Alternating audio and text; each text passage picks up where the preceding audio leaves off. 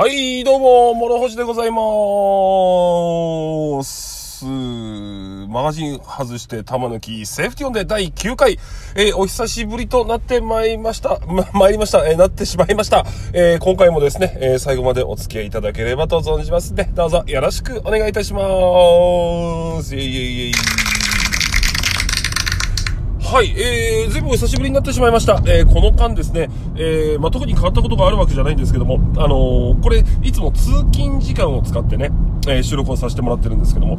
最近実は海外ドラマにハマっておりましてですね、えー、ドクターハウスという、あの医療ドラマがありまして、えー、それにもう爆ハマりしております。で、あの1日にですね、あの、5、6本見れちゃうんで、え、それをですね、こうずっと、こう、見ながらやってたもんで、えーと、なかなか、え、収録の方しておりませんでしたけどもね、え、まあ今日久々に、え収録をしましょうということで、では、早速ですね、な、今回何を話そうかというとですね、お便りを2通頂戴しています。イェイイェイイェイありがとうございます。でね、あの、よっぽど変なお便りじゃなければ、あの、お話しさせていただきます、えーそれに際してですね。えーなのでね、えー今回もそういう感じでですね、えー、お便りの方、えーまずご紹介をさせていただきましょう。えー、ナスさんからのお便りです。いつもありがとうございます。大阪からね。はい、えー、優勝おめでとうございます。いつやゲームご一緒した時に思いましたけど、モロさんは敵を見つけるのが上手ですよね。えー、仲間に的確な指示を出せるのと、ご自身の射撃のうまさで心強い味方だなと思いました。また遊びましょう。めちゃくちゃ褒められた。えーまたぜひ遊びましょう。えっ、と、確かね、ナスさんとゲームしたのは、えー奈良県にあるラグーンシティですよね。えーあそこ、あのーなんですか、あの、都市型と言いましょうか。えーちっちゃい都市を再現してるみたいな作りになってるフィールドですよね。もう、ああいうところ大好きです。超好きです。また行きたい。で、あのーあそこってその、馬力がいっぱい連立してる割には、その角角だけじゃなくて、すっごいスポーンって抜けたところもあったりとか、えー車を通して足元が抜けてたりだとかって、結構バラエティ豊かなフィールドで、あのーまあ、好きなとこなんですよね。いや、でも、めっちゃ褒められちゃったな。あの、な、なんでしょうね。あの、じゃあせっかくお褒めいただいたんで、そのお褒め、お褒めいただいたことに、なんか、えー答え、答えていこうかなと思ってるんですけれども、あの、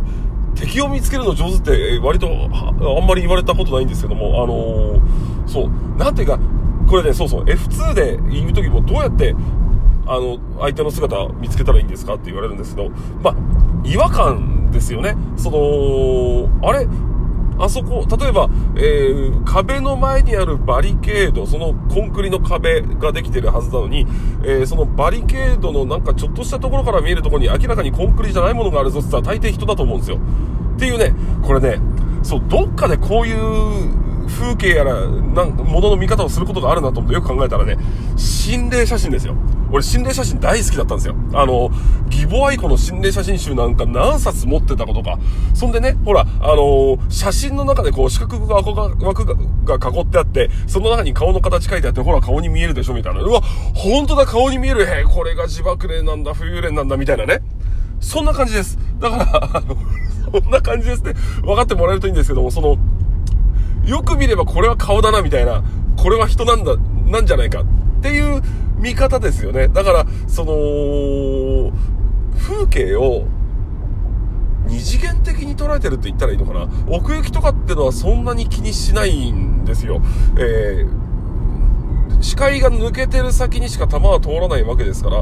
ーその中でまあ一番奥行きがあるところ、まあそういう意味だと奥行きっていうのは多少関係はしてるんですけども、あの、その見える景色の中で、えー人っぽいものはどれかっていうことですよね。だから、あの、それね、色彩とかも左右してくると思うんですよ。でね、えーブッシュなんかもそうなんですけど、周りの色とちょっと違うなとか、あそこの影の出来方がおかしいなとか、うーん、そういうところを見てるんでしょうねっていうのはね、あまり自覚がないからこういうことを言ってるんですけどもね。で、あの、仲間に的確な指示を出してるって言う言ってもらえるのはありがたいですね。あの、ゲーム中ね、俺結構騒ぎます。あっちに、あの、相手の方何人行きました？こっち走ってきましたよとか、見えたことはね、大体その、口に出して喋ります。だからね、隠れることを知りません。あまり隠れません。で、あの、なんでかっていうと、その、場所場所にもよると思うんですけど、大抵、その、味方と情報を共有してた方が有利な場合が多いからだと思うんですね。その、有利な状況って、一番不利な状況って自分一人対数人だと思うんですよ。で、その逆パターンを作るためには、その相手がどこにいるのかっていうところを味方で共有できた方が強いと思うんですね。もっと言っちゃえば、自分がいかに楽をするかってことです。はい。なんで、目の前にいる人と打ち合ってるけど、左に回り込んだ人がいたっつったら、それを一人で二つ相手するんじゃなくて、左にも行きましたんで、あの人をよろしくお願いしますっていう意味で、えー、左の方、えー、走りました。何個先のバリケの裏にいますよっていう風に言えば、あの、他の方が探す手間が省けて、しかも、その他の方がその人を相手してくれるから自分が楽ができる。うーっていう考えですね。なので、その情報に具体性があればあるほど自分が楽になるな。っていう考えです。はい。えー、なので、えー、できるだけその、見つけた時とかっていう場合は、その、具体的な情報を味方に流すようにしておるわけでございますね。はい。えー、もしね、これ参考になりましたら、えー、大変嬉しゅうございます。で、そう、この、今のね、ナスさんのお手紙の冒頭にも、えー、触れていただいて、で、前回、あの、とある、えー、大会で優勝をいたしましたということを言わせていただいたんですけども、えー、ハイパー道楽さんウェブサイト、ハイパー道楽さんの YouTube チャンネルで、えー、剣柔道という企画が始まりまして、えー、その、第1回の優勝者として私、諸星が、えー、その栄冠に輝きました。やったぜーイェイイェイイェイイェイかなり嬉しかったですね、これは。えでね、割とその、得意とする科目で、えー、優勝することができたというのは、大いにこう、自信につながった部分もございます。で、えー、中身的にもね、あれかなり面白いなと思ったんですよね。まずはその、ホルスタードローからスタートするっていう部分もそうですし、あのー、拳銃1本で2分間20発を使って何回でもその打ち合いができる。一撃ヒットじゃなくて、その何回相手にヒットさせたか。あの、ハイパードラク、これ企画されたのがハイパードラクのヤスさんなんですけども、えっ、ー、と、ヤスさん曰く、その、まあ、これはボクシングのようなものなんですよと。パンチ一発当てる代わりに BB 弾を当てる。なので、その2分間の中でその何回でもその打ち合いをしてもらうんだっていうようなことをおっしゃってたんですね。あ、これは面白いなと思いました。はい。で、あのー、かなりね、そのスピード感があるので、体力はやっぱりね、まあまあ使えます。え、ただ、その中で、その、どれだけその自分のコンディションを崩さないか。えー、例えば、えー、バリケードから出るときも、こう、ね、あの、上半身をこう、う倒しちゃった時にかちゃんと相手に当てられるかどうかとか、しっかりうまく馬力を使えるのかどうかとか、えー、相手の動きを読んで、それを踏まえて自分がどう動くかとか、逆にこっちから相手にプレッシャーをかける動きするにはどうするかみたいなことを、割とそのね、瞬間的に考えなきゃならない。えー、感じの遊びでございましてございましてね。えー、なので、あのー、まあ、最終的にはね、正確にやってる必要があると思うんですよ。あの動画の中でもお互いね、結構近距離で外してる場面があったと思うんです。やっぱりそれって、こうテンションが上がっちゃって体に力が入っちゃう。えそれでね、外すっていう状況が生まれてしまうわけなんでございますね。えー、なので、落ち着いた射撃を、やっぱりね、心がけた方が、えー、相手場合は有利なんですね。で、そういったもろもろ、もろもろを含めてですね、まさに、総合的な、えー、射撃競技と申しましょうか。まあ、のー、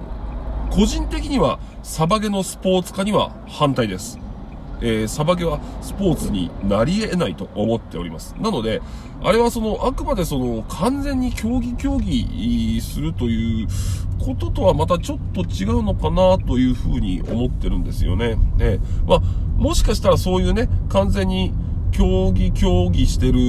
未来っていうのも、やすさんはお考えなのかもしれないんですけども、うん、最初にこの話いただいた時に、その競技になるんだったらお断りしようと思ってたんですよ。その、サバゲはコミュニケーションであって、その、決してその勝負事ではないというか、勝負事にしづらい遊びだなというふうに常々考えて、で、活動しておるつもりなんで、まあ、それとちょっと、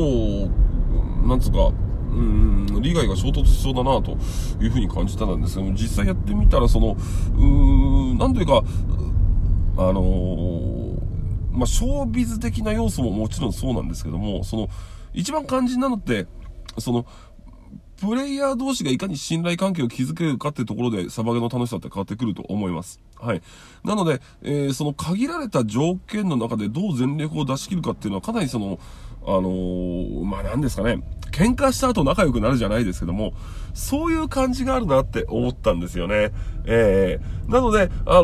ー、この遊びは結構面白いんじゃないかなと思いました。えー、実際やってみた後、あ、これは面白いなというふうに思いましたんでね、えー、これがね、えー、広がってくれると嬉しいなと思いますしね、私、えー、個人的にも、え広まるようにですね、なんかちょっといろいろできることがあれば考えていきたいなと思っております。え幸いなことにですね、いろんな方にご覧いただいても、まあ、面白いと、え皆さん言っていただいてるんですが、それにしてもね、コメントが皆さんなんかもう、ね、